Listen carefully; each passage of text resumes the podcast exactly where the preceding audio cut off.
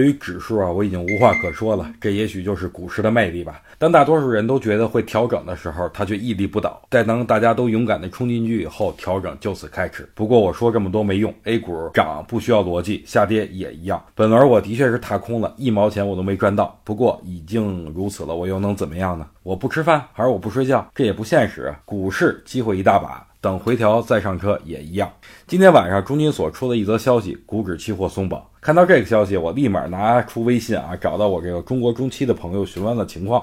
大体情况跟我说了一下，本次松绑只是试探性的，不管是保证金还是手续费，远远就没有恢复到股灾前的正常状态。手续费依然是贵的要死，持仓量放大也是比较有限。二十手虽然比十手翻了一倍，但是又有什么用呢？还是少的可怜。